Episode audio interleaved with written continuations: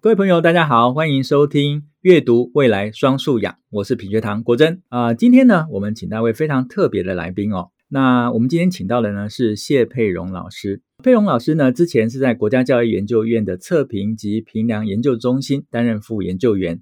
今年呢，他卸下了主任的职务哦，专心投入研究的工作。他研究专长呢是语文的评量、纵贯性的研究、大型教育评量。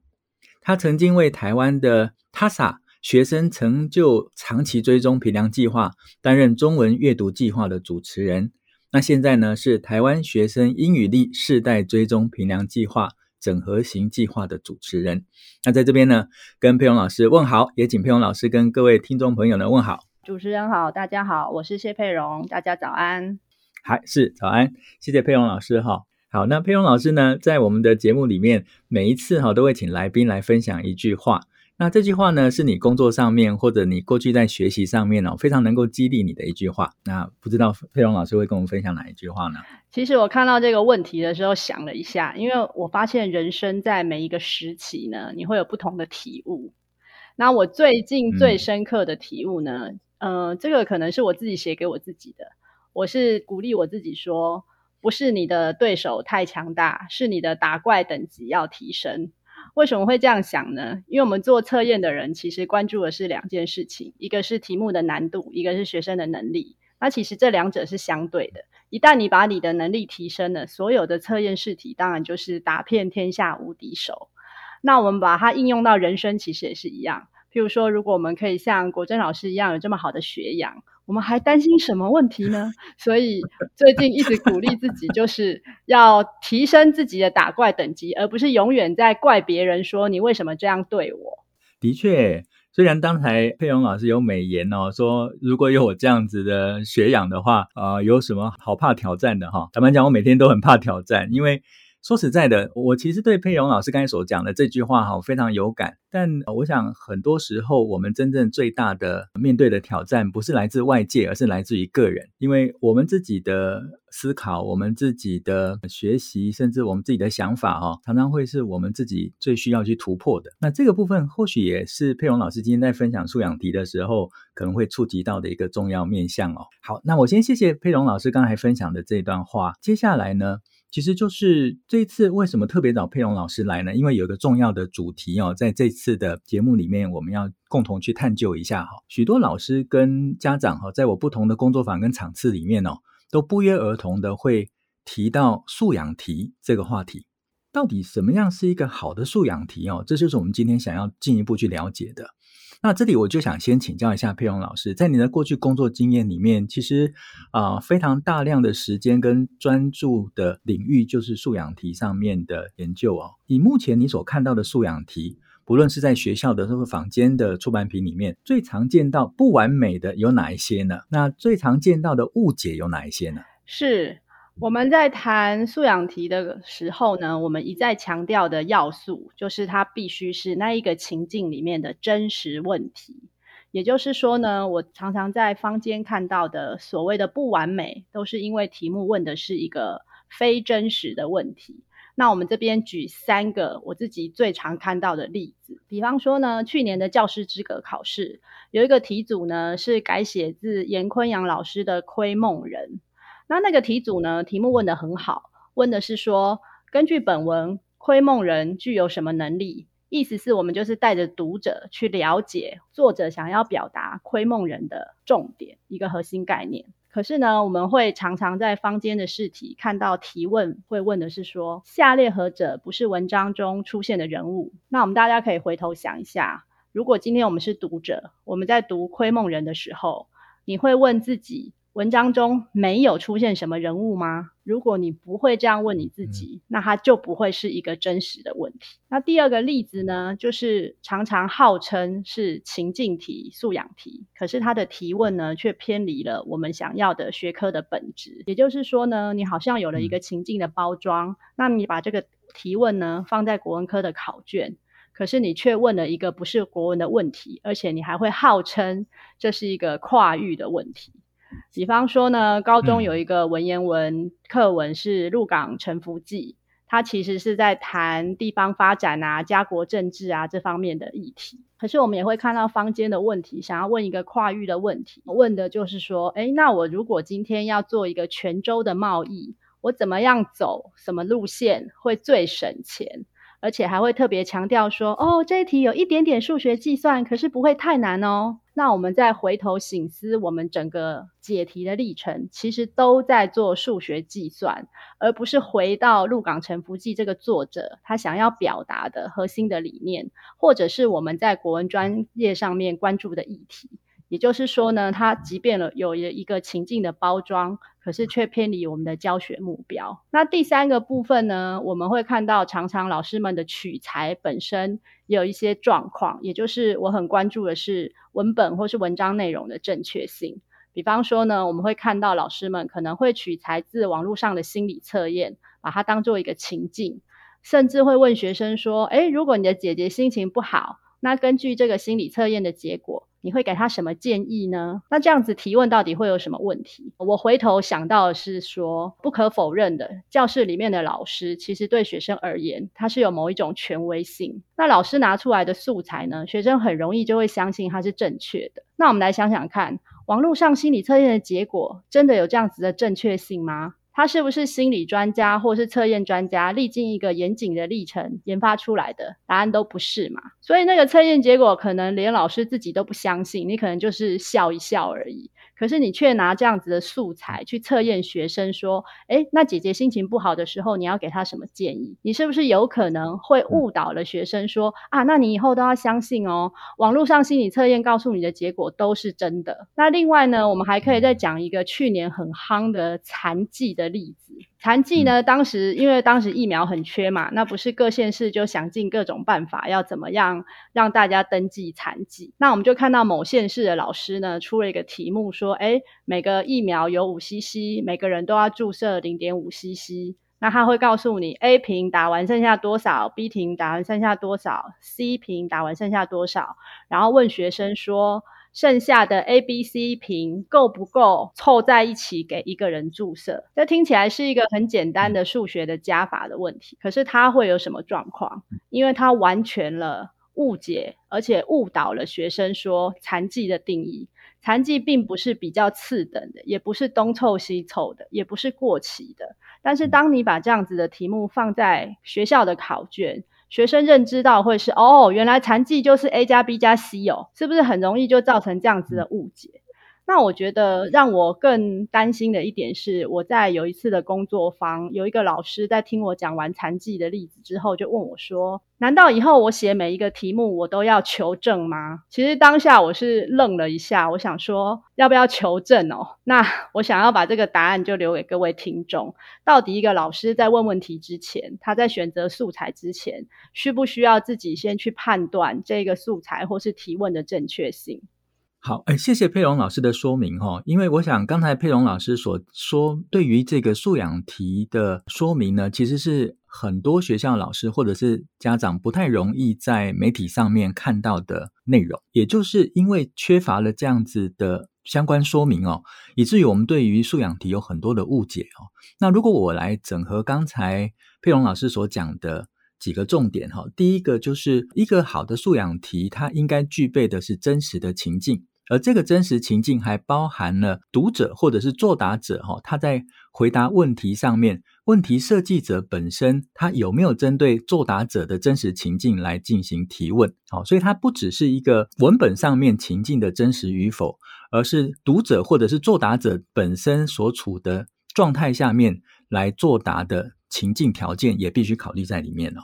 那另外一个，我觉得这是非常非常重要的提醒，就是很多老师现在也在设计素养题之外呢，还要把跨领域的条件放到里面去。可是，的确我们看到很多称为素养题或跨领域的题目，它放在某个学科领域里面，可是它所问的问题却跟学科本质是有落差的，因为它可能回答问题里面的这个能力跟相关的知识，并不是这个学科本质所要探讨的。反而是另外学科，那其实它应该放到另外一个学科里面来考才对哈。所以我们常常误解了素养题，以为跨领域或者是呃不同学科之间的应用哦，它就是一个素养题的条件哦。那我想这也是一个误解哈、哦。那最后一个呢很重要，因为如果从评测来看的话，在现在的评测里面呢，有一个想法就是 assessment as learning 哦，也就是我的评测本身呢，它也是。视同为是学习的一个环节，那这个评测本身就包含了学习。如果我今天在评测上面所使用的资讯是错误的话，或者是有误导性的话，那学生很可能在做这个评测，甚至对于正确答案有了讨论之后，他整个学习的历程。就把错误的讯息当作是正确的讯息给记得了，甚至是内化成为他的观念的时候，那反而这个评测带来的学习是一个负向的。所以从这样子三个面向的整理来看，接着我们就想要请教老师的哈，就是我们现在在做这个评测上面呢，以你自己的历程来看，它跟以前的评测其实是很大的不同哦。您是经过了哪些过程才发现自己能够掌握出题的要领？我以下的发言呢，请大家不要觉得我是刻意吹捧主持人，我只是呃诚恳的说出我自己的学习跟成长历程。我必须很诚实的说，我最最开始的启蒙，真的就是读品学堂的阅读理解的杂志。那从中开始去学习说，哦，原来我们问问题可以这样问，那原来我们组织一个文本可以这样组织。那那真的是一个非常好的启蒙，所以我在这边也很鼓励各位听众，如果有机会可以到各个地方去把它找来，细细的品尝一下。那当然呢，第二步我也很感谢国珍老师，在我们整个学习出题的过程中，有给我们很好的启发，包括说我们有读国珍老师的书，那也有邀请国珍老师亲临国教院来。担任我们读书会的讲座，那我觉得在那个历程中，因为你知道书就是你自己会跟书互动，可是跟作者本人互动，那又是另外一种的学习，因为你会发现哦，原来这个观点你我是这样想，那老师本人是这样想，那也许是相同的，这时候你就会觉得哇，好棒，这是一个好棒的共识。比方说，我最喜欢讲的一段就是，诶，就是老师书里面有写那个从我不知道我不知道开始。到我知道我不知道，啊、到我不知道我知道，最后是我知道我。所以我一直觉得那个是后来我在带着命题团队往前走的时候一个很重要的历程，因为我也会看到新加进来的老师，他就是在经历这样子的历程。他刚开始教进来的东西，嗯，他根本就不知道他自己的问题在哪里，所以那个就是我不知道我不知道的历程嘛。所以有一些老师有时候忘记自己也经历这样的历程，我也反过来会鼓励他说：“你有没有发现，其实他现在走的路就是我们以前走的路，所以我们要给他一些时间，然后要给他一些耐心，要给他练习。”他有一天就可以跳到哦，我终于知道，我不知道这样子。那举一个例子，就是我们去年还前年前年吧，做了一个国小便利商店的题组。那我自己在那个题组虽然是一个国小的试题，可我自己的成长非常的大，因为其实我从来不知道便利商店有这么多美感，就是什么还会按进去还会按个课程键啊，记录一下我的性别啊、年龄层什么的，然后还会根据天气决定这个柜位的位置要怎么摆。那这些是我以前没有想过会有这样子的情形，甚至我们家后面的便利店因为跟我很熟嘛，就很像我们家的厨房这样子。有一次我就晃进去跟他说：“诶，你们真的有按课程键吗？”那个店员就说：“有啊，当然有按啊。”我就跟他说：“好，以后你没有按我十八岁以下，我不结账。”哈，就这样。所以其实就是充分的体验的是从阅读学习新知，觉得是一个很棒的历程。原来人生有这么多东西可以。觉得很有趣，嗯，谢谢刚才佩蓉的美言啊，我很开心。作为一个作者哈，最开心的就是我们的出版品，包括自己写的书啊，读者很有收获哈。那我想刚才佩蓉老师所讲的那个历程哦，大概就是整个在素养教学上面，包括老师自身都必须经历的一个过程。因为素养这个条件呢，就是帮助我们去了解原先所不知道的事情，但它是有方法、是有步骤的哈。所以，我们现在在素养题的评测上面，为什么能够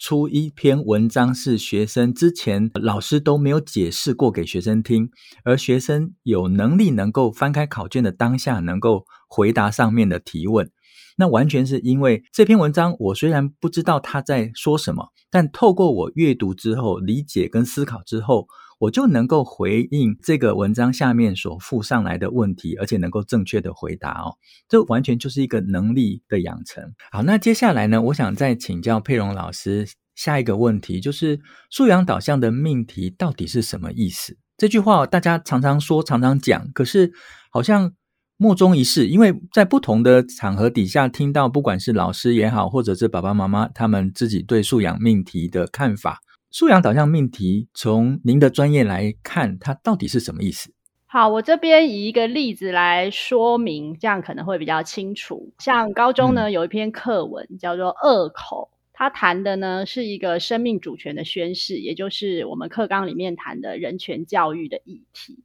那我们呢，当时就是从这个课文出发，延伸做了一个题组。带着学生呢认识病人自主权利法，这个法案也是一个很新的法案，因为可以希望我们每个人都可以有一个善终，而不是一直靠维生系统，只是无意义的延长生命嘛。我们当时呢把它做成一个十三张投影片的题组，那内容呢当然就是说明传统医师法里面的相关规范，那新的病人自主权利法相关的规范。当然，中间我们也做了一个小小的人间的伦理纠葛的对话，让学生可以试图的了解说，在中间会有什么样的挣扎。那我们整个题组呢，除了提问这些法令啊跟伦理之间的纠葛之外，最后一个问题呢，是将一个实际发生的个案来问学生说，根据相关法令，你会怎么解决？那个情境是这样，就是有一个路倒的病人，他就倒在急诊室的门口。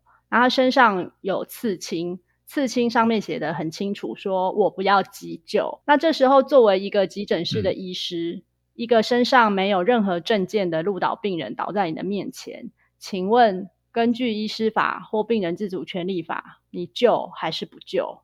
所以我们在谈素养导向命题的时候，有一个很大的希望是学生呢，可以将他过去学过的东西给应用出来，而不是停留在传统。有背就有分的题目，老师们也会说啊，这很重要啊，所以它就是素养啊。我们并不是这样子在界定一个素养题，嗯、而是它必须是真的将所学可以用出来。那所学呢，不一定是课本上的，或也可能是刚刚我们前面提到的，过去你在各式的素材里面学到的相关的重要的技能，应用在这个新的情境，就是我们给他的新的情境叫做病人自主权利法的情境。你学会之后。那你再把它用在一个我再给你的一个情境里面，如果你可以展现这样子的能力，我们就会称为你在做这个素养导向的试题之中，你有展现你问题解决的能力。好，哎，谢谢佩蓉老师的说明哈。那我想。这个例子很棒的地方是，他的确考验了一个孩子在素养的条件哈。我可能再补充一下来，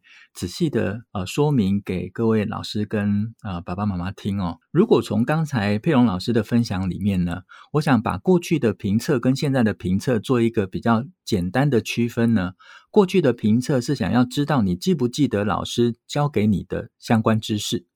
但是现在的评测呢，是想要知道你能不能去使用老师所教给你的相关知识，或者是能力应用在理解一篇，或者是回答一个你之前从来没有看过的问题。我所知道，像刚才那样子一个文章的题目呢，同学他很可能在读这一篇里面还有相关他本身原先不了解的内容，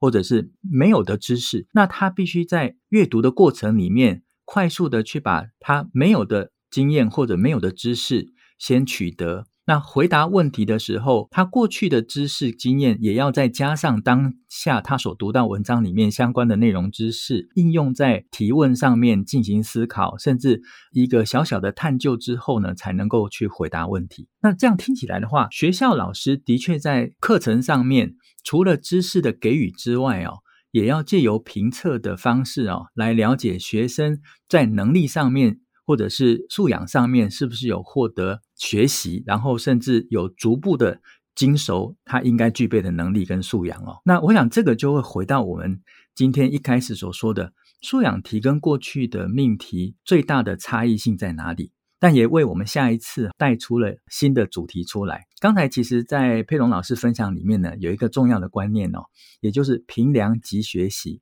（assessment as learning） 哦。我们就会再进一步哈，因为今天时间上面有限呢，我们会在下一次的邀约底下哈，请佩蓉老师针对这个主题哦再做说明哦。那今天时间的关系哦，非常谢谢佩蓉老师今天的分享。我相信从中间呢，我个人跟各位听众朋友哦，都有许多的启发，甚至开了一个窗，让我们重新去了解到什么是素养考题哦。那这次谢谢佩蓉老师，我们呢在下一次的邀约底下呢，再请佩蓉老师针对素养考题哦，进一步的跟我们分享您的经验。那这边呢，我们一起跟各位听众说拜拜喽，拜拜，拜拜。那各位如果喜欢我们的内容，欢迎订阅、留言、分享。那我们就下一次再见喽，拜拜。